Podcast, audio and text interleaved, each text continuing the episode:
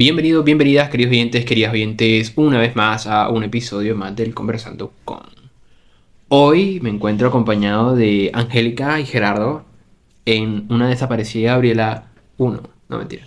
Este es un Conversando con Gaby Gerardo, pero Gabriela no, no sabemos de ella. Esperamos que esté bien. Yo, la verdad, espero que esté bien. Le doy la palabra a ustedes para que, bueno, saluden, se presenten. ¿Cómo están? Hola, ¿qué tal? ¿Quieren un brownie? Solo para conocedores de salud. Eso es para fa- fan de, de, de audiencia amarilla. Bueno, aquí tenemos a Angélica. Bueno, hola, espero que estén muy bien. Es un placer estar aquí acompañándolos por primera vez usurpando el puesto de Gabriela. Pero bueno, esperamos devolvérselo pronto. Y que primera, pero no última. Guajajaja. Sí, este es una locura, una locura tener aquí a Angélica hoy, pero bueno, eh, hoy tenemos, eh, como siempre, en los Conversando con Gaby Gerardo, hoy será el Conversando con eh, Angélica y Gerardo. Em, un Nadie. tema de la cultura pop, un tema de la cultura popular, y hoy estamos con el evento del año, mentira. Sí, El hito del año. Yo- bueno, no sé, está difícil porque yo, la verdad es que me vi las dos, me la vi en cine, me la vi y me acabo de ver recientemente otra vez. Pero bueno, hoy vamos a hablar del evento del año, mentira, Barbieheimer. Vamos a hablar de Barbie y Cuando Oppenheimer. se estén muriendo y les digan como que qué época viviste, tú dirás, yo viví la época del Barbieheimer. un antes y un después. Sí, es parte de películas espectaculares. eh, tienen sus pros y sus contras. Eh, yo, yo creo que va a ganar mejor película del año Oppenheimer y mejor protagonista del año eh, Cillian. Bueno, no sé, está difícil. No sé. Porque es que no me vi, ¿sabes que no me vi? Eh, las, los de los asesinos de la noche. Esa es la que, la que, la que todos pintan de favorita. Mm, no sé. ¿Y tú, Angélica, qué piensas? Pues a mí me gusta mucho Oppenheimer, creo que es la que va a ganar también. Sí. Porque me parece que es una película muy completa. Va a ganar Barbie, bueno. mejor película. Irá.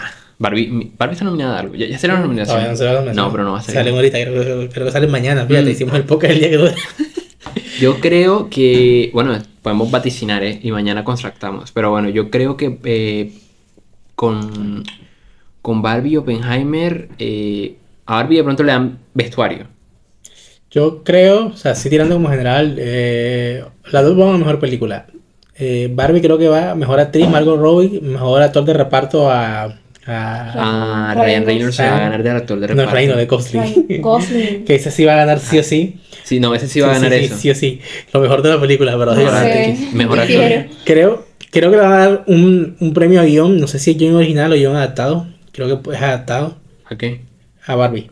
¿A Barbie? No. Sí, Uy, te ya. tengo. Bueno, lo traje, lo- no dije nada, ¿eh? Cuando dijimos Barbie, pero tú sabes del juego que jugamos de Barbie. ¿Te acuerdas? Mm, sí, buenísimo. Entonces, pues, Pero, claro, ya. sí, ahora verás, papi, te tengo, te- ya verás. Entonces nada, creo que mejor guion adaptado, vestuario y mejor canción. Mejor canción, ¿cuál? Se echa la de que Ah, la de Ken, claro, la de los lo mejor de la película. No, sí, A mí me gusta más la de Barbie. No, que. La de Ken. la- Ah, no, no, la, Ken. sí, sí, la, la de Ken fue más, meno- fue más viral y todo. Sí, sí, que fue la que, que fue la estrella de la película, paradójicamente, qué chévere. Y de Oppenheimer creo que va mejor película, mejor actor. De pronto mejor actor de reparto a, al Iron Man. Eh, Eh. mejor guion adaptado. No, sí tiene que tener mejor. También eh, puede ser mejor actriz de reparto. ¿A quién? No, o sea, las actuaciones femeninas de la película no son el fuerte, la verdad. No. No, porque es que la película no, no, no hay una trama muy fuerte alrededor de las Pues sí. O mujeres. sea, hay solo dos mujeres y una, se encu- una está, una está en cuera toda la película y la otra solo está para que le pongan cacho, así que Eh, bueno, no, no, no está solo para que le pongan gacho, pero sí que. Ahora que hablemos de la película, hablamos de eso, pero yo creo que uno de los defectos de Oppenheimer es que, y en general creo que es un defecto de la filmografía de Nolan, es que no le va tan bien escribiendo mujeres. Como que un papel no tiene que mejorar. Eh, yo concuerdo un poquito, ¿eh? No la encogea con las mujeres. Sí, sí. O hace Female Fatals o la embarra. Esto es un muy buen ejemplo, es que literalmente el, el personaje de Flores está en toda la película. O sea, no, No, me estoy quejando, pero... Sí, sí, ella está. Es verdad. Pero bueno, eh, Oppenheimer, peliculón. eh, Sí, pero bueno. narra, bueno, es un- una, vamos a empezar por Oppenheimer, para para y, y empezar como a contractarlas.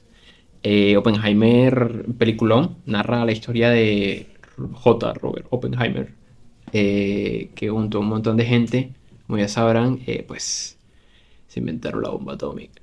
Y pues nada, prácticamente la película es un cómo se hizo desde el momento desde, de que él em- está estudiando y le interesa esta cuestión de la física cuántica y un poco eh, este universo de posibilidades locas que abre esto, que de acuerdo con la física clásica no, no, no, no, no constranta totalmente. Y de hecho lo vemos en las dos interacciones que tiene eh, Oppenheimer con Einstein en la película, que justamente eh, cuando él le va a pedir ayuda le dice como que, bueno, aquí estamos, en su mundo de posibilidades, diciéndole como que, papi, tú verás, tú te metiste en tu enredo, tú te sales. Pero bueno, ¿quién quiere aportar algo ahí? Vamos a estrenar América. Bueno, ya que Angélica se quedó dice- callada, entonces... eh, Hoy dice que Oppenheimer. Fíjate que eh, a mí me gustó que, que el desarrollo de la película no solo se centra en la vida de Oppenheimer, sino que también la forma como narraron el escrutinio que hicieron de la vida de él para que eh, se contara la película en últimas, eh, que en realidad todo es un recuerdo, la película toda entera es un recuerdo, eh, incluso hasta la forma en cómo narran el plot twist al final de la historia con, con Robert Downey Jr.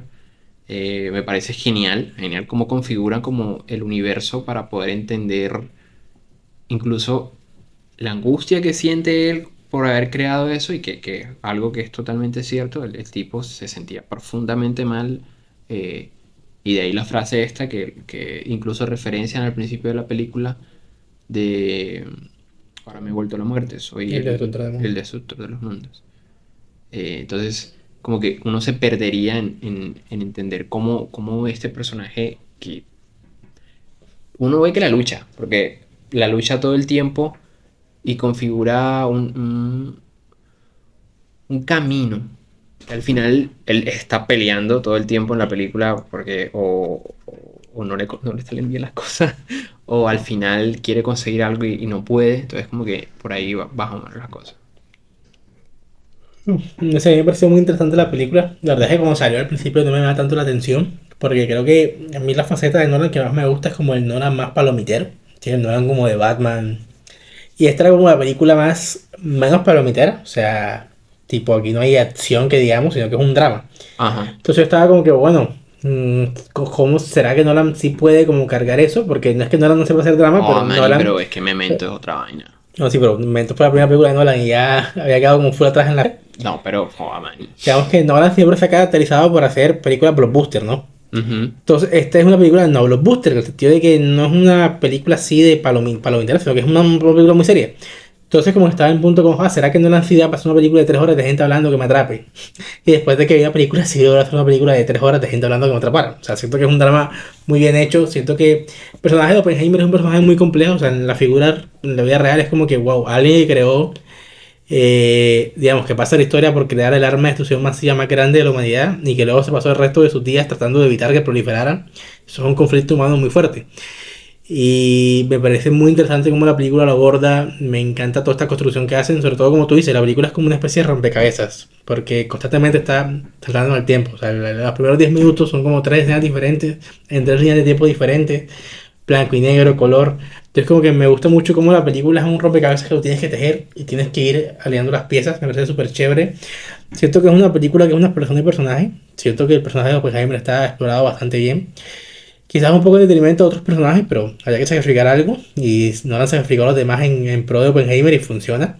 Murphy se tira el papel de su vida. Oh, O sea, Sicilian, yo, yo creo que te digo que yo creo que se me va a ganar a. No, es que en, en DiCaprio, en la de DiCaprio, que, que, que otra vez que DiCaprio. No. Es que Cillian es como estos actores que como que nunca han destacado porque siempre son como el secundario. Él, él siempre ha sido muy de reparto. Sí, muy de reparto. Entonces como que y de por, hecho, en las otras de Nolan que ha Sí, salido, pues lo siempre mismo, él- siempre ha sido de reparto. entonces como que por fin le dieron el spotlight y el man se lució. Oh, sí. El man dijo por fin, mi Y es que el man- ha llegado, perro. El man estuvo en su peak con Peaky Blinders hace que dos, tres años. Eh, sale la quinta por Netflix, no sé qué. Pero era, era full serie. Sí, y fíjate que yo creo que por Pinky nunca le dieron premios mandado. O sea, No, sí, o sea, le dieron premios, lo conté el blog y toda esa vaina, pero, pero no son, o sea, no son no es un Oscar. mm, A pesar de que uno critique la academia, pues, la- pues eso sí importa. el prestigio. Entonces, nada, creo que Cillian se tiró el papel de su vida. O sea, ojalá se lo, se lo recompensen porque la verdad es tremendo actorazo. Y no, o sea, la película es genial. O sea, creo que hay muchas cosas a destacar. Me encanta Por un lado, siento que, o sea, Nolan tiene una vaina que es cool viaje y es que Nolan le encanta explicar demasiado las vainas. O sea, el man, sus películas siempre hay una escena de 10 minutos explicando bondad. Sí, Entonces, sí. eso es como cool estrella, porque es como que Nolan, bájale a, a la exposición. Y siento que esta película, que es la que uno pensaría, que es la película donde más te van a explicar vainas, es la película en la que menos te explican. Ujú. Como que Nolan dice como que no, sabes que yo no te voy a tirar una escena de 10 minutos explicándote física. Eso no es necesario para que entiendas la película. Y Como- funciona. Sí, como pasa en. Yo hace poco me, me reví eh, Tenet. eh, Y un momento. Yo no. Yo, o sea, yo la primera vez que me vi Tenet me encantó. Yo dije, guau, peliculón, pero no entendí. Me gusta, pero no entendí. Entonces me la volví a ver hace poco y eh, hay una escena como de 10 minutos Sí. donde te explican cómo es que funciona este viaje en el tiempo dentro de la película y tú dices, ah, ya. Vaina que en Oppenheimer no te la tiran porque por lo menos cuando el man se va a tirar a hacer cálculos, pues básicamente hacer un corte y entra otra vaina. Entra Matt Damon. Uy, Matt Damon también puede ser Sí, de reparto. De reparto también, culeta. ¿Tú qué Entonces, crees? nada, siento que, o sea, la película funciona muy bien No te están viendo, así que tienes que decir. Pues sí, a mí me gustó mucho eso de que la película, a pesar de que es larga, es una película que en todo momento te mantiene atrapado, incluso si no estás acostumbrado a ese tipo de cine. Y puede que sea una película dramática, pero se siente en muchos momentos, se siente como em, de pronto esa ansiedad que podría sentir con una película de acción. Me encantan las escenas, los efectos especiales, cuando sale la bomba, me pareció espectacular, o sea, Pero, todo el tiempo era como esa ansiedad y yo sentí la misma ansiedad de los personajes por saber qué iba a pasar. Bueno, uno sabe qué pasó al final, pero aún así como que lograbas vincularte por completo con la historia y con lo que sentían los personajes en ese momento y eso me pareció espectacular. Fíjate que en cuanto a, efectos especiales, tú sabes que Nolan no usa efectos especiales. El man reventó una bomba en algún lugar y eso fue lo que grabó. Entonces, como que. eh, Sí, que, Loquillo, ¿eh? que me acuerdo de cuando anunció que el man dijo que no, no voy a hacer efectos especiales para crear la bomba. La gente como que el parido no la va a exportar una ¿Qué bomba. va? ¿Qué monda va a hacer Lauri? No sé qué monda hizo, pero le quedó bien. Sí, no, reventó una bomba, pero no es. Claramente no es una bomba atómica. Que sepamos. que se gato, que se llama. Al menos no la explotaron en Latinoamérica, Eh, exacto, no fue en Latam. que Eh, sepamos. Que Que sepamos. se, se sepa. No, pero Eh, sí, creo que toda la parte del proyecto Manhattan está como que full bien hecha. O sea, creo que hay una reconstrucción fidedigna de los hechos. Es una película coral, porque tiene como muchos personajes, pero creo que todos tienen su papel. Efectivamente, hablamos como de, como de- del personaje de Matt Damon, que es genial, el de Robert Downey Jr. también es genial. O sea, sí, a pesar de que Oppenheimer es el protagonista, no es como el único que, que brilla en la película. Y me parece muy chévere como en últimas la película no es como, claro, porque hacer una película del man que creó un- la arma más, más peligrosa del mundo puede sonar como problemático.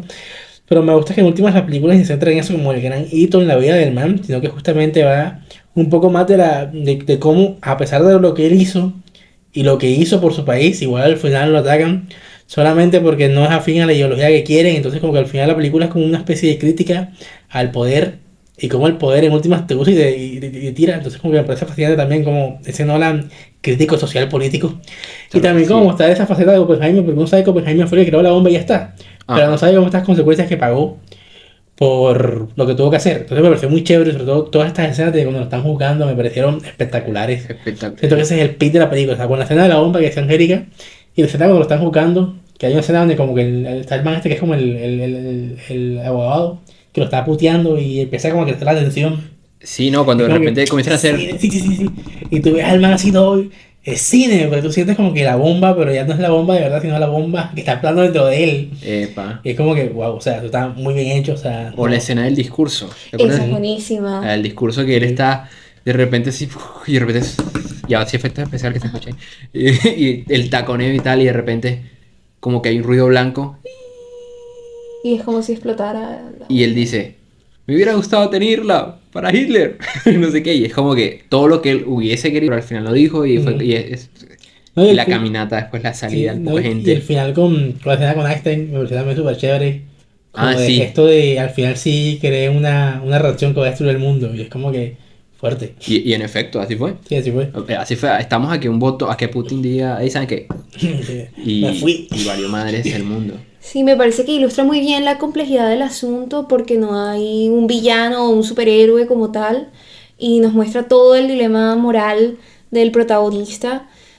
Todo lo que implicó tomar esa decisión, porque él realmente quería hacer el bien, pero entonces también se dejó llevar un poco por sus intereses personales, o sea, nos muestra muy bien eso y siento que puede haber muchísimo debate alrededor de su decisión y eso me parece muy interesante porque el director no simplemente trató como de defender una posición que él tenía a través de, de, su posición de la historia, sino que realmente denunció los hechos y nos mostró toda la complejidad del asunto para que sea el espectador el que pueda en su, en su debate interior llegar a sacar sus propias conclusiones. Sí, sí, definitivamente. Y que, eh, es que no sé, tiene tantos personajes focalizadores que te construyen la historia porque cada científico que está en el proyecto Manhattan no solo es escogido por él, sino que directamente tiene que tener un papel importante y está este momento donde se me olvidó el nombre del tipo este, eh, se, se, cansa y dice, ya no vamos a trabajar más aquí y se va. Y es como que nadie se va al proyecto Manhattan. Y entonces va, luego le dice, bueno, entonces no hagas nada aquí, si quieres trabajar en la bomba de hidrógeno y tú y yo nos reunimos una vez a la semana y él como que, no, Robert, ya tú no eres científico, tú eres un político y es como que... Fuerte. Fuerte fuerte porque el personaje de Oppenheimer, incluso cuando al principio, Teller es que se llama el tipo, cuando al principio está el otro amigo, el gordito, se me olvidó el nombre también, eh, el, que, el, que, es judío también, él le dice, quítate ese estúpido uniforme, porque el Oppenheimer estaba vestido con, como, soldado. Como soldado y, y como, wow. Sí, es loquísimo eso. Eh, entonces tiene como full conflicto dentro de la historia y que muestra como otra cara que al final eh, puede que haya sido un poco acerca, bueno, cerca a lo que realmente fue eh, el señor Oppenheimer, porque en últimas, aún no lee todo esto, pero los libros de historia y, documentales y tal, pero está siempre la cara, la cara B. Y el problema de la cara B es que normalmente pues la gente como que siempre se enfoca en las cosas malas. Y fue algo que le dijo a Einstein incluso después de, que él firma la cosa del juicio. Le dice como que cuando, cuando te celebren, recuerda que eso, eso no es para ti, es para ellos. Y es como que, uy, brother. Eh, a mí me encanta mucho esta discusión transversal a toda la película acerca de si realmente el papel de la ciencia tiene que ser la destrucción y no el progreso. Nosotros que tenemos un semestre entero sobre cómo el progreso en realidad es dominio, me pareció muy chévere cómo esas temáticas están en la película. Porque claro, al fin y al cabo, hijo, es, es imposible ver la película y no pensar si hubiera estado en esa época que montado porque claro, o sea, en últimas uno entiende que el nazismo era una amenaza real, y más para Oppenheimer que era un judío, o sea, él, él, tenía mejor que nadie el peligro que era eso, pero a la vez uno también tiene personajes que te dicen como yo no quiero que mi recuerdo de una historia sea haber creado una bomba. Eso es lo que le dice el judío, le dice como que yo no quiero que la historia de dos siglos de física termine en un arma de destrucción masiva. Y es como wow, o sea, es un dilema ahí muy fuerte y me encanta porque sobre todo como que te muestran que de alguna otra forma muy ingenuo el pobre Opi decía como que yo quiero crear la bomba porque la bomba va a ser el final de todas las guerras. Sí. que dijiste coroné. Y justo en, en, ese, en esa parte quería llegar y es cuando, listo, estalló la bomba. Pasan dos cosas, la película no se cae la película se mantiene arriba y encima de que se mantiene arriba... De hecho, como más separante. Sí, porque se empiezan a destapar el montón de vainas, te empieza a salir la escena subjetiva de Oppenheimer a color y, y, la contrastas con la objetiva que te había contado, objetiva entre muchas comillas, el, el, el senador, ¿cómo era que se llamaba? Eh, el Iron Man.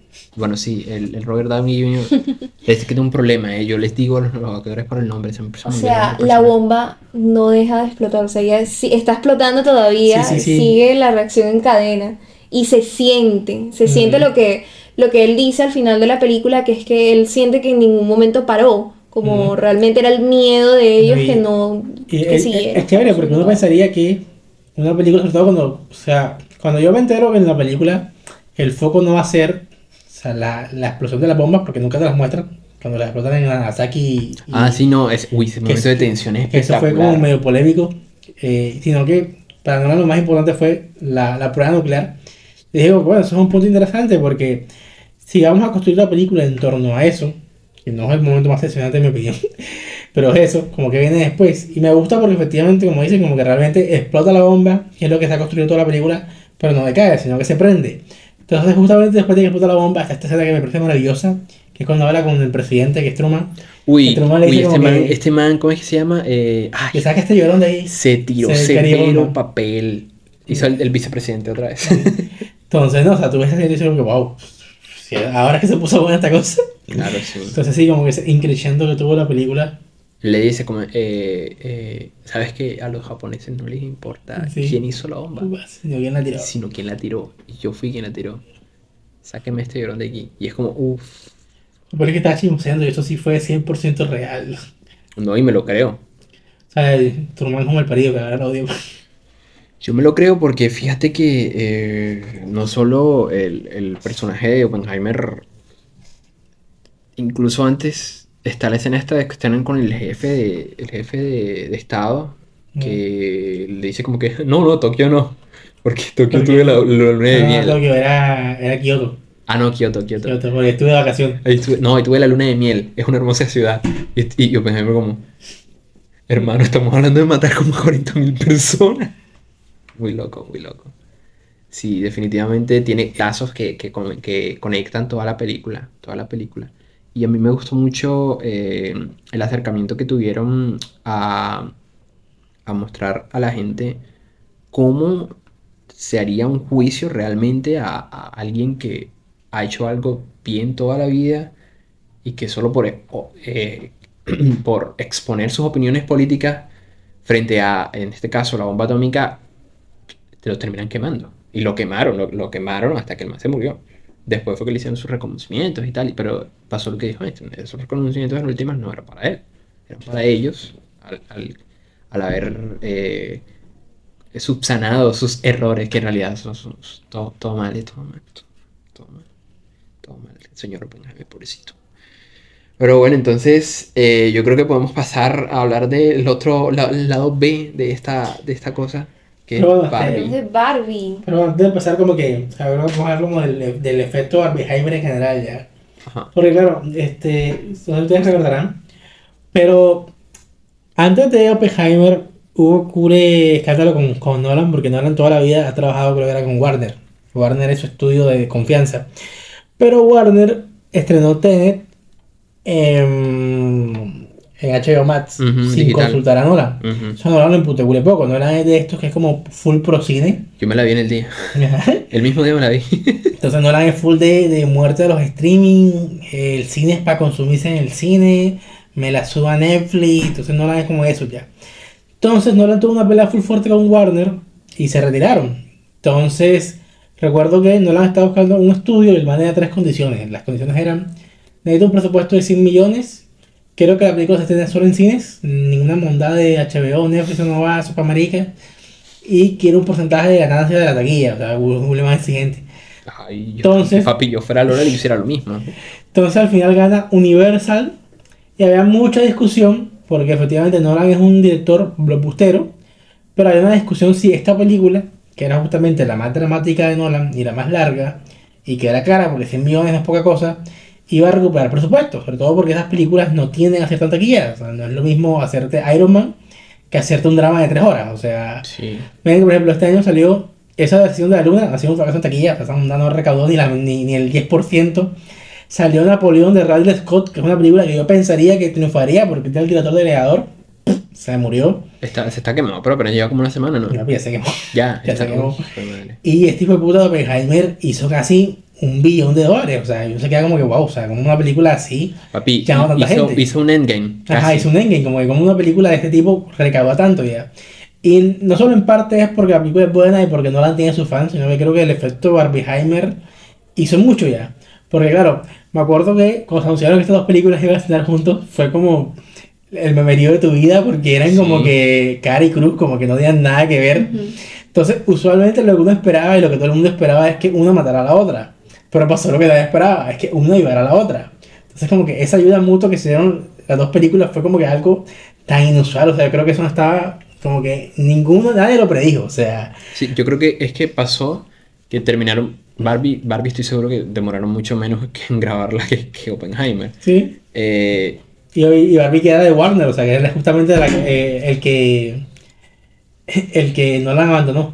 sí, entonces como que loquísimo, loquísimo. Y el mismo día del estreno, o sea, a mí me parece que al final terminó siendo como cuando comes algo dulce y algo salado, como que necesitas compensarlo.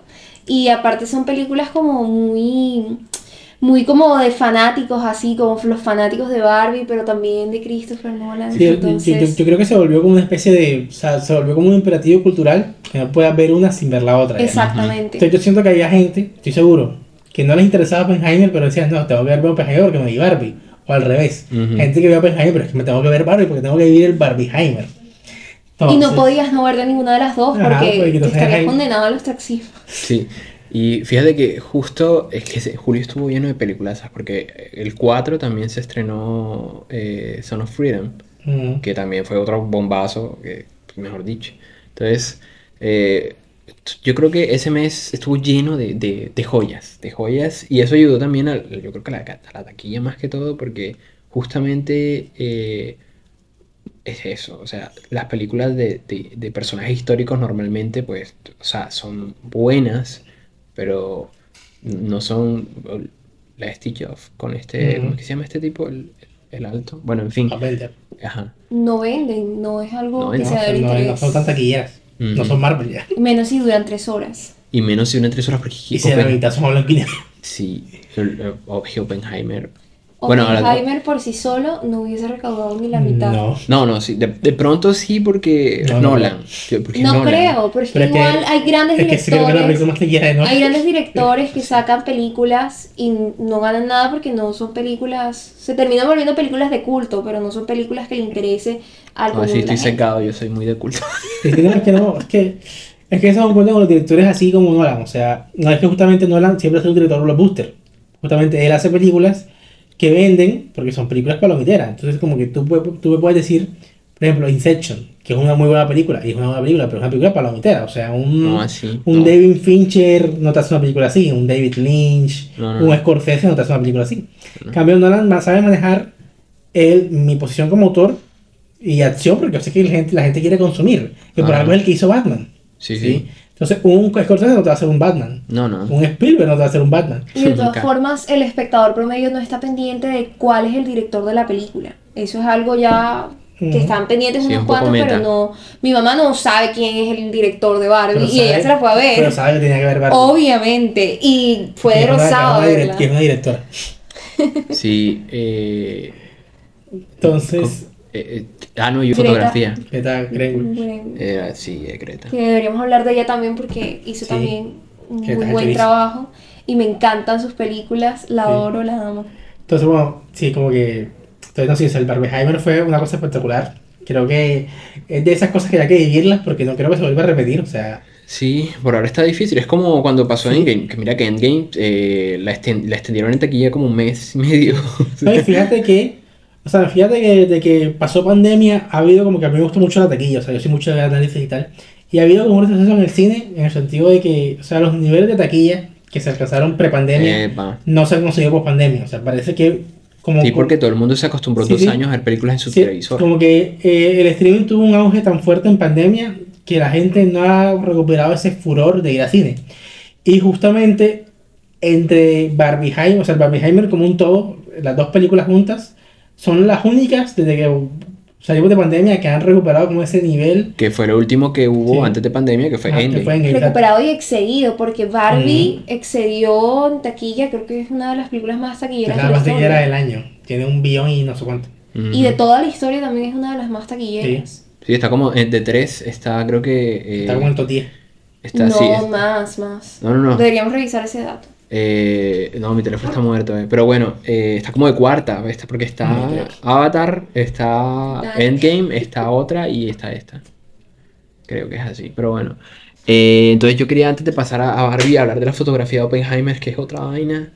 Eh, mucha gente se vio Kroppenheimer, eso también es otra cosa. Sí. Mucha gente se vio Kroppenheimer, Que que es Kroppenheimer. Eh, resulta que el señor Christopher Nolan, como es bien mamador, dijo, ¿saben qué? Yo voy a grabar con esta, esta cámara de 120 milímetros. ¿Qué por qué? Porque quiero. Y porque quiero llenar la pantalla del cine, porque claramente en todo el mundo hay pantallas del tamaño de 120 milímetros y proyectores que pueden dar esos 120 milímetros para que yo haga mi cinta perfecta con cero efectos especiales y bombas de verdad y, y mejor dicho. ¿Y qué pasa? Que el señor eh, hizo su cuestión y muchos cines más que todo en Latinoamérica, ¿Qué no, es? Claro. no tienen el nivel de proyector porque son proyectores caros, evidentemente, y que solo se usan para películas que tienen ese tipo de efectos o tienen unos efectos especiales muy bomba, tipo Marvel.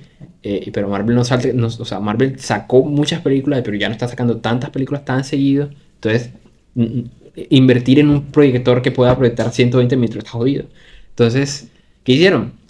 Pues la cortaron en un encuadre súper pequeño para que cupiera como en 1080. Es una grosería eh, en, en tan- en- en términos de, de fotografía, porque du- duele.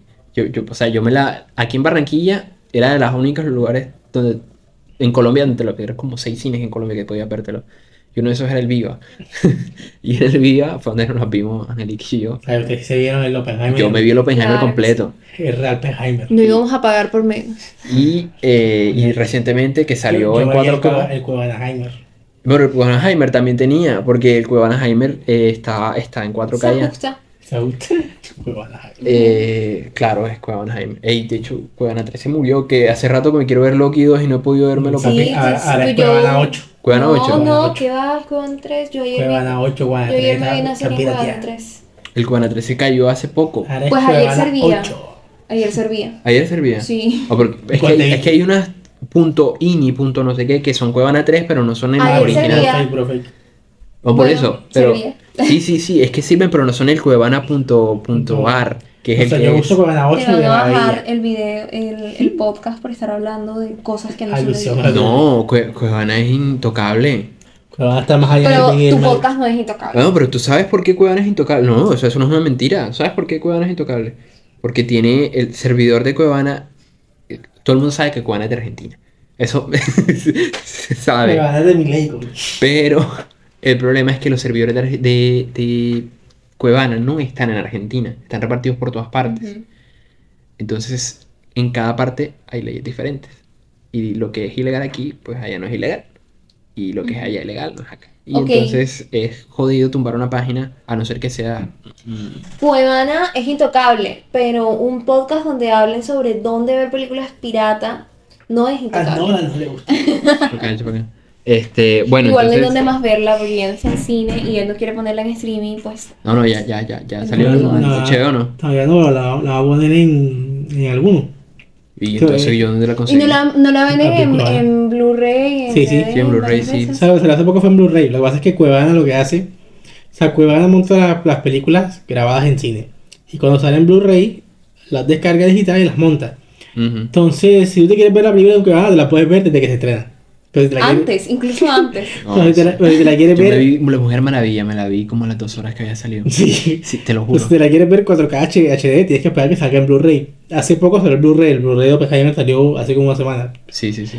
Que se demoró bastante, porque usualmente el Blu-ray sale como a 2-3 semanas. Entonces, ya pueden comprar el Blu-ray. O Sí. verse O en Cuevana, que ya está el Blu-ray en Cuevana.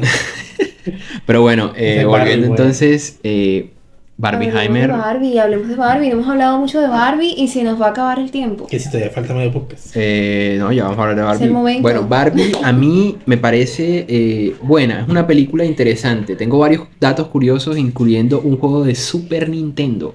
Papi, para que veas. Pero primero hablamos como de un. Sí, hagamos el paneo general como siempre. Eh, bueno, Barbie, bueno, hazla tú si quieres. Bueno, Barbie trata de la historia del mundo de Barbieland y este personaje principal que es Barbie, aunque la mayoría de los personajes secundarios también son Barbie, pero esta es la Barbie original, la Barbie clásica. Ya saben, la rubia, eh, Estereotípica Barbie. estereotípica. La. Barbie estereotípica, la que todos ustedes tienen en su cabeza cuando piensan en Barbie. Bueno, eh, esta Barbie tiene unos problemas, empieza a tener unos problemas en su vida diaria que la van como acercando más a problemas como de una mujer real, de carne y hueso. Y eh, resulta que mm, en el mundo real hay una mujer que también empieza a tener ciertos problemas y a soñar como que con una Barbie que tiene unos problemas. Entonces, la vida de esta mujer y de esta Barbie se terminan entrelazando y eso es lo que vemos a lo largo de la película. Entonces, cómo pasa la Barbie de Barbieland al mundo real y cómo pasa esta mujer al mundo de Barbie. Y bueno, todo lo que pasa alrededor, vemos la historia de los personajes eh, que han sido muy populares en la historia de, de Barbie, de la compañía como tal, como son Ken, la amiga embarazada de Barbie, Toda la mía embarazada. etcétera, etcétera. Y una cantidad de referencias de cosas que han pasado en la historia de la compañía, de Mattel, etcétera. No sé si se me escapa algo. No, sí, o sea, mira, por hablar de Barbie, ¿qué, qué digo? O sea, primero, Barbie siempre Te fue digo, Masterpiece. obra maestra. Me voy a descostarse diciendo sí, sí, de. O sea, yo creo que Barbie ya de por sí siempre fue un fenómeno cultural, no solo por lo que te cuenta la película, que creo que la película te muestra muy bien porque Barbie fue tan fue un impacto porque fue como que la primera muñeca que no era un bebé Ujú. y como es como que cambió un poco la concepción que había sobre las muñecas. Pero, o sea, Barbie en la cultura popular, antes de la película, siempre estuvo ahí. Yo me acuerdo, yo vi cómo nació el meme de cuál es la mejor película de Barbie. Ah, pues yo me la vi. Sí. Papi, Barbie princesa, eh, la, la de la sirena, esa. Ay, Barbie, las 12 princesas bailarinas. Ah, Yo bueno, me sí. trompa con la que sea. Pero total que yo sí me acuerdo que internet siempre era súper normal y cada cierto tiempo tuve esta discusión de cuál es la mejor película de Barbie. No era algo como de mujeres, sino algo de todo el mundo. Porque todo el mundo creció o Viendo- jugando con vi- una, o viendo películas de Barbie o jugando con Barbie. Por Cartoon Network. Sí, porque todos tuvimos, o si no dejaban comprar una Barbie porque eras niño, tenías una prima que tenía Barbie, tenías un mastil y eran la familia. Eran la familia. El cameo que me Primer faltó. error de la película de Barbie, No no, salió. Max Steel. Eso fue un Eh, error ahí. ¿Por qué? Por eso no va a ganar mejor película, porque no salió Max Porque le tuvieron miedo al éxito. Sí. Pues sí, total. Sí podían ponerlo, ¿no? Sí, porque es Mattel. Es de Mattel. exacto. Podían Es haberlo. que yo, yo pensé que salían escena post crédito. Yo también. Pues Y venía el universo Mattel. Yo me imagino la emoción de la gente viendo y hubiese sido una historia la- impresionante había- había la hecho- pelea entre Ken y Max Steel por el Había amor hecho de un No, no, no, no. por el, por el No, no, Mattel. yo, Segunda película. yo hubiera hecho un postcrédito de Max Steel como llegando a Barbieland como, hola, ¿cómo están? Soy más tío. Mi nombre No, es Max Steel y por él. No, espérate, la llega y acepta, hola, ¿cómo están? Y tira una voltereta, tal, no sé qué. Estoy en una misión, pero no me pueden, tal vaina, listo. Y de repente está Barbie estereotípica por allá y lo mira y es como. y Max Steel la voltea a mirar así como. Y se ven de frente así está, y se acaba la película. man, y la siguiente película es de Max Steel. Max Steel volverá. Max Steel y el reino de Barbieland, ¿no? Es Vaina que así. Ken es el amigo gay de Barbie. O sea, ¿Qué? esa era la película. No, no, Ken- Esa tenía que ser la película. Kent es un accesorio. Punto y final. Exactamente. Ken es un bolso. No, pero bueno. Explorado eso con Maxi. No, pero bueno, este, entonces claro, cuando se anunció la película de Barbie, o sea, ya de por sí, yo sabía que iba a haber furor porque Barbie es furor de la cultura popular, pero yo decía como que, ¿qué haces una película de Barbie? O sea, realmente, ¿qué haces una película de Barbie? Porque puedes adaptar una de las películas que ya existe, pero eso no sería una película de Barbie, sería una película con Barbie. No sé si me hago Exacto, explicar ya. exacto, exacto. Pero hacer una película de Barbie es otra cosa. Y yo estaba como que eso puede salir muy mal. Porque me puede hacer una película súper pendeja sobre Barbie, que yo que sé, o sea, Barbie es una persona real, yo que sé, tipo, esta de cuando... Sí, como una. O sea, un día en la vida de. Sí, sí, como había una película de Barbie donde es como adolescente y va a la escuela y todo así. Yo decía Hay unas así. Sí, sí, yo decía como que, no- como perritos. Sí, sí, tiene perrito y tal, y que se, que se enamora de un man que es rockero, pero se queda con el amigo que es como el pelado pendejo, y yo decía como que eso no va a funcionar. Eso no es lo que la gente quiere ver cuando ve Barbie. Entonces yo estaba como que, esta película puede ser un éxito o puede ser un fracaso. Depende de cómo la enfoque. Gracias a Jehová, a Gal, que Ya sea, A Greta. a Greta trajeron a Greta que era la que era. Porque cualquier otro director o directora lo hubiera cagado, pero Greta que es la verga. Trajeron a, a Greta y Greta dijo, la única forma de que una película de Barbie sea exitosa es hacer una película autoconsciente de Barbie. Y parodiar a Barbie. Y eso fue el boom de tu vida, porque Greta es el chorizo. Y eso, o sea, la película no se toma en serio, y es lo que a mí me encanta. Y yo me acuerdo que antes de la película, y una discusión en redes muy chévere. Y me encanta que está en la verga, que la vieja sabía que eso se iba a discutir. Y la vieja lo mete en la película. Y es que, por un lado, está la discusión de si Barbie había sido un ícono feminista. En el sentido de todo lo que implicó una muñeca que, no, que, que, que separara, digamos, la maternidad de, la- de las niñas. Y fue como el primer ícono que te decía: una mujer no se reduce a ser una madre, puede ser algo más. Pero al mismo tiempo, Barbie siempre ha sido problemática porque ha sido un estereotipo. Y es justamente el estereotipo de la mujer delgada, rubia, y esto es lo que tiene que ser. Y es la idea de que las mujeres como plástico. Entonces, ¿cómo esas dos discusiones siempre estaban en torno a Barbie? ¿Barbie ícono feminista o Barbie apropiación de, del patriarcado, por así decirlo? Ujú. Y me encanta que la película te toca los dos temas y los trata. Entonces, por un lado está Barbie, que ella cree, porque es la idea que le han vendido en Mattel, que ella ha sido un ícono feminista que ha logrado que las mujeres se liberen y cuando llega al mundo real le dicen como que no, si tú lo que has hecho es cagar la vida del resto de las mujeres porque no cumplimos el estándar que tú representas. Ajá. Entonces, ya que Greta está tan la verga, que mete esas discusiones en la película, los mete como parte de la trama y que sirven para el desarrollo de Barbie, como que Dios mío, Sí, sí, sí. tú eres una genio, Greta, qué mujer. Y eso es lo que que, tú eres, lo ¿qué que hace que, que Barbie, esta película, sea tan eh, interesante y compleja y que haya sido, a pesar de que mucha gente como tú y yo queríamos ver algo parecido a eso, Mm. eh, fue lo que desilusionó a mucha otra gente. Y Mm. más que todo al- el público joven. Porque el público joven, al ver a Barbie peleando porque tiene celulitis, Mm. no es algo que ellos esperaban. Porque yo, nosotros, cuando fuimos nosotros y nosotros fuimos tarde a ver Barbie, eh, ya habían pasado como un año, ¿no? Ujú. Sí. Eh, y estaba lleno de niñitos y niñitas, eh, bueno, niñitas más que todo, Pues sí. eh, de es que- rosado. de Pero rosado. igual los niños también llevaban cosas rosadas. Sí, pero es que Barbie no era una película para niños Exacto, en ningún exacto. momento. era una no película era. para las personas que crecieron con Barbie. Sí. Para las personas que hoy en día tienen celulitis. Entonces, Exacto. en un pasado pues no la tenían. Entonces uno siente los mismos cambios, incluso las personas que son de pronto adultos jóvenes que están empezando a experimentar esos cambios en su cuerpo, sienten casi que el mismo proceso que Barbie al empezar a sentir eso. Sí. Yo diría que es para eso, incluso más adelante, en generaciones más grandes. Pero los niños, me parece que no era una película para que niños. no es una película para Y niños. era una película complicada incluso porque trata muchos temas eh, como el consentimiento, trata temas... eh, Patriarcado, patriarcado en general, el De una manera feminismo.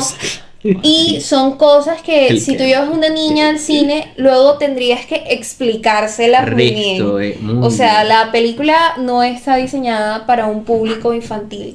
Sí, es que justamente yo creo que, y lo que lo hace merecer la película, es que lo que hizo Greta fue como coger todo ese imaginario colectivo que tenía Barbie y meterlo en la película y como jugar con él. Ahora que tú decías como que, que es un accesorio. Todo el mundo siempre ha pensado eso de que o que es un accesorio o es el amigo de Barbie, porque que no sirve. Y me encanta que la película recoge eso. Y Greta te dice, no, es que yo te voy a esconder eso, es que yo voy a coger todo eso y te voy a construir el personaje de Ken en base a la idea de que él está mamado Ajá. de ser un accesorio. Sí, sí. Y es fabuloso, o sea, eso es una idea brillante. Sí, fíjate Y que... fíjate que para mí Ken es lo mejor de la película.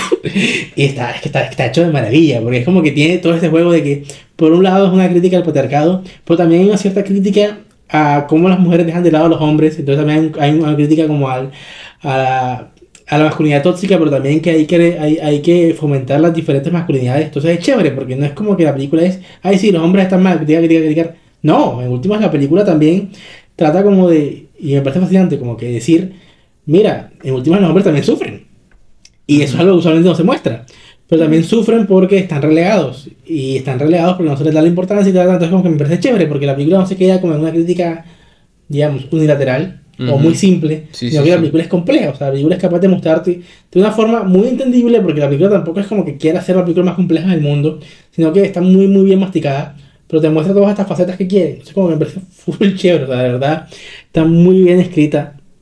Demasiado bien escrita. Está bien escrita, muy bien escrita. Y yo creo que eh, el, el, el narrador que tiene la película, la narradora que tiene la película, corrección, eh, es Greta. Yo creo que Greta es la que está narrando la película cuando hacen comentarios como, sí, esta es no sé quién. Esta es la amiga de Barbie, que el, nunca el- el salió". humor es un point, o sea, esa escena de cuando Barbie dice, no soy fea, y la narradora dice como que, no toca a los productores, deberían conseguir un act- hay que usar a Margot Robbie como protagonista, no funciona con este chiste. Sí, No, sí. Me cagué de la risa. Sí, sí, Que o sea, el humor autoconsciente cuando se sabe hacer es muy, muy bueno. Sí, esa hubo mucha ruptura de cuarta pared muy bien hecha, Sí. muy sutil, muy sutil. Sutil, no sé, pero bien hecha sí, Sí, estaba. No, pero hablo de- con sutileza hablo de que eh, está bien hecha, o sea, es, es sutilmente eficaz. O sea, tú vas a... Tú tiras la cosa... Muy pertinente quizás. No, no, no, es sutil, porque no, tampoco es como que te tiran la cosa de frente y tú te vas a reír, ah, no, sino que te la ponen de una manera inteligente para que tú puedas reírte inteligentemente, como, como esa autoconciencia, no sé. A mí me encanta, o sea, no sé, me encanta cómo la película se burla de todo, me encanta cómo se burla un poco de la plasticidad de la Barbie, me encanta cómo se burlan de los hombres con toda esta del patriarcado con los caballos. Buenísima. ¿eh? Me encanta la parte de cuando le dicen como que no, nunca me he visto el padrino. Ah, Y dice que nunca me he visto el padrastro. Nunca te has visto. sí. Es Cuando están todos en la playa tocando guitarra, Sí, como sí, que no. sí. La película amigo también la, la que escribió un hombre, que es Noah Baumbach, que es el esposo de, de Greta, y se nota un montón, porque se nota que es un hombre diciendo, voy a burlarme de todo lo que es el hombre. Maravilloso. Sí. Nunca he visto una película que se burlara tanto de mí que me encantara. se burla de mí. Es buena, es buena. Entonces, o sea, es una joya, o sea, fantástica. Y ah, yo, desde que yo me vi la película diciendo como que, joder, estoy dando cuenta que Barbieland es el mundo de las ideas de Platón. Ah, sí, sí, sí. Porque literalmente Sí. es como un mundo donde viven ideas y lo que ocurre en Barbieland se convierte en realidad en el, en el, en el mundo real. Ujú. Entonces como que ese, eso como concepto es complejo, ya, eso es Platón, y siento que la película lo maneja con una facilidad. Sí, sí, sí. Como decir, mira, estas son ideas, y lo que pasa es que se cumple allá, y yo como que va, Sí, eh, la relación de la niña y la, y la Barbie también me parece también. genial. Eh, ah, el cameo de la Barbie toda recortada, ¿cómo es que se llamaba? La Barbie... no me acuerdo la que, la que volvieron verga. la- sí, la Barbie que siempre destrozan. Espectacular, porque... Que también es real, o sea, todos tenemos una Barbie vuelta mundial. Sí. Sí, sí, o sea, representa eh, esa unión entre la niña y la, y la, y la Barbie me parece genial, bien tratada y como súper desarrollada porque también te dice como que, bueno, Where Barbie, ¿ah? Where Barbie. Ah, la Pero Barbie. precisamente por ser una película como que habla de todo lo- el imaginario que hay de Barbie, también tiene como partes que terminaron siendo muy cliché. Entonces, por ejemplo, estas escenas del discurso feminista y tal, a mucha gente le parecieron que eran muy cliché, como que era algo que no es muy memorable en la película porque es algo que a la gente ya le parece ligero. Sí, porque ya no rompe estamos- eso, ya no rompe con nada porque ya estamos muy acostumbrados a Estamos, sí, escuchar ese estamos tipo de explotados del discurso discursos. feminista. ajá. Pero yo siento que, o sea, yo sí sentí que tuvo impacto, pero tuvo impacto fue porque este fue un discurso feminista escrito por una mujer en una película de alto presupuesto que si te pones a buscar, a las mujeres no les sueltan películas así. O sea, de hecho me acuerdo que en Hollywood hubo un tiempo full fuerte en el cual no tuvo ya películas protagonizadas por mujeres porque se decía que las mujeres no venden. Entonces una película como Misión Imposible con una mujer tú no la vas a ver. ¿Por qué? Porque los productores te van a decir que las mujeres no venden. Claro. Entonces- que pasó con 007, Ujú. que ahora 007 es mujer.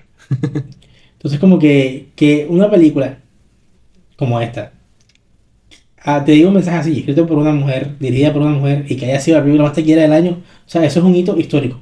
No tanto como la película en sí, sino porque es la forma de decir, las mujeres también podemos hacer buenas películas y las mujeres también vendemos. No solo son los hombres o las películas protagonizadas por hombres los que pueden hacerlo. Entonces como que más allá de si es cliché o no el discurso, que sí es un poco, digamos, pop, es lo que podría decir, pero creo que detrás de eso hay un impacto muy fuerte, y es decir, que las mujeres también importan en la industria, y que las mujeres también pueden hacer ese tipo de películas, y que no es porque, ay, sí, sí, una mujer que dirige una película, no, va a ser un fracaso, porque ¿quién va a ver una película dirigida por una mujer? ¿Qué pasa? Eso pasa demasiado. Ujú. De hecho, fíjate que ya no, este, Greta ya confirmó que, de hecho, bueno, hablando un poco de la filmografía de, de, de Greta, como hablamos de la de Nolan, Greta como si una actriz. Sí, sí, y con en, Francis en- un punto dijo, bueno, me mamé, quiero escribir. Y bueno, mi experiencia de los actores que empiezan a escribir siempre hacen joyas, colegio. Sí, Siempre hacen joyas. Ella hizo una película muy famosa que se llama Lady Bird. sí, Lady Después hizo una adaptación de Little Woman, Mujercitas, todas exitosas. Hermosa. Y ahora aquí con Barbie como que completó el, el estrellato, o sea, ya era la verga, pero ahora sí como que conquistó todo. Y ahora va a ser, que me pareció muy chévere, va a dirigir una adaptación de las crónicas de Narnia. Ah, bacano. Que me parece un cambio de registro full grande, pero ahí digo, me le mido, me encanta Narnia, quiero hacer Narnia. Y de hecho que no- creo que no van a adaptar El León y la Bruja del Ropero, sino creo que van a adaptar otra. Así que chévere. Ah, pues sí. Aunque, no sé, está difícil porque es que Narnia, esas adaptaciones de Narnia son buenas, pero para los libros cojean poco. Pero a mí la primera me encanta. es que son buenas, pero comparación, me siento como hablando de, ¿cómo es que se llama? Eh, Game of Thrones. Sí. El Game of Thrones. El Game of Thrones. Game of eh, sí, me siento como hablando del Game of Thrones porque fíjate que, que pues, Narnia, es otro mensaje. Un día hay que hablar de Narnia, ¿eh? Un día hay que hablar de Bueno, Narnia. nada, tengo fe, siento que Greta puede ser el besto película de Narnia. Podría, ¿eh? La verdad es que sí. Entonces, eso, o sea, como que antes que una directora como Greta, que hasta entonces solo había hecho cine independiente, le soltara una película como Narnia, una película hecha para vender, nunca en tu puta vida eso iba a pasar. Ujú. Porque el productor te iba a decir, Reina, las mujeres no venden, tú has hecho películas indias, eso es para marica. Que hay que contratar un man que de apellido le suene, no sé. No Tarantino, este, bomba así. Fin, una vaina así. Sí, ya. Entonces como que ya hay un cambio ya. Entonces como que me gusta eso, espero ver que le den como que más, más películas así a mujeres, sobre todo porque siento que pueden aportar sensibilidades nuevas.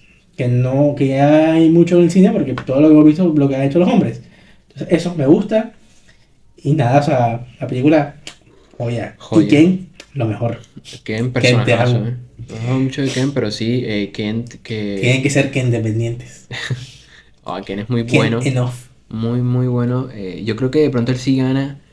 Sí, yo sí creo. Yo creo que la, la- yo creo que la vaina está entre eh, Matt Damon, eh, el viejo Rauner, Downey Jr. ¿Sabes dónde puede ganar? En el Golden Globe, porque allá se pagan categoría. Ya tienen Ah, mejor actor de reparto en drama y mejor actor de reparto en comedia. ahí es donde va a ganar. Y va a ganar claramente en comedia. Obvio. Pero en los Oscars sí creo que. Ojo, es que. A Robert Downey Jr. no lo veo tanto para el de reparto, aunque hace un buen papel de reparto, porque esa película tiene muchos más personajes. Entonces, como por ponerlo a él del el actor de reparto, no sé, poquito. Gana DiCaprio, con Y si gana DiCaprio, ¿y quién es el actor de a este De Niro? De Niro. O a Papita. No, no, ya va. Yo sé que esa película no he ido muy bien, pero. Joder, De Niro, De Niro. Lo siento. Cabrón, pobre. Está cabrón, está cabrón, está cabrón. Uy, imagínate ese podio. De Niro, eh, Matt Damon, Robert Downey Jr. y... Y el Ryan Gosling. No, a Ryan Gosling. Vaya. Ryan Gosling. No, el- el que más lo- mal baila. ve todo sentado y que, oh, perro, hijo de puta. Sí, sí, en la misma fila. O, and the nominators are... Ah, pues sí. Bueno, yo creo que podemos ir cerrando, si les parece. Este episodio del Barbieheimer me pareció un súper episodio con dos super películas. Y nada, eh, Gabriela, donde sea que estés, cuando te puedas materializar, llámanos. Esperamos que estés muy bien. Te extrañamos un pocotón. Pero bueno, eh, ahí quedamos para la próxima semana. No sé qué vamos a grabar. Bueno, creo que ya entramos en vacaciones ya.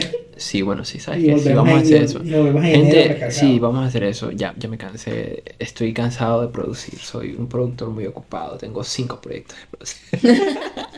Pero bueno, no, mentira, gente. De verdad, muchísimas gracias por estar aquí con nosotros en esta, voy a decirlo ya, primera temporada de el Conversando con Gaby Gerardo, esta sección de el Conversando con Anisan, que bueno, estamos aquí, de hecho, Angélica y yo, así que 10 de 10. Eh, muchísimas gracias por estar con nosotros, por hablar de todo esto. Por favor, recomiéndenos cosas en los comentarios, ya sea Spotify o YouTube, donde sea que nos estén escuchando, eh, Amazon Music, Apple Podcast, todo eso. Para que nosotros, bueno, tengamos consideración y pongamos a hablar de sus películas favoritas, o de sus series, o de sus animes, o de sus mangas, o de lo que sea. Sin más, y con tan poco aire, les dejo a ustedes para que se despidan y cierren conmigo esta primera temporada de esta sección. Bueno, ha sido un placer, de verdad que sí. Espero El que, cameo del día, ¿eh? Sí. Ella es más Steel. espero que disfruten mucho. No, Max Steel no. Porque, Ella, ella es la Bratz. más bien. Eh, bueno, espero que lo disfruten mucho y, y bueno, que sigan, vol- que sigan viendo estos episodios, escuchando estos episodios en realidad. No, de- Y viendo, que los hecho, disfruten también, sí. Bueno, pero este no se puede ver, Ah, este sí. escucha. Sorry, gente. Un abrazo muy grande, que estén muy bien. Nos vemos. Hasta la vista, baby. Ay, Volveré. I'll be back.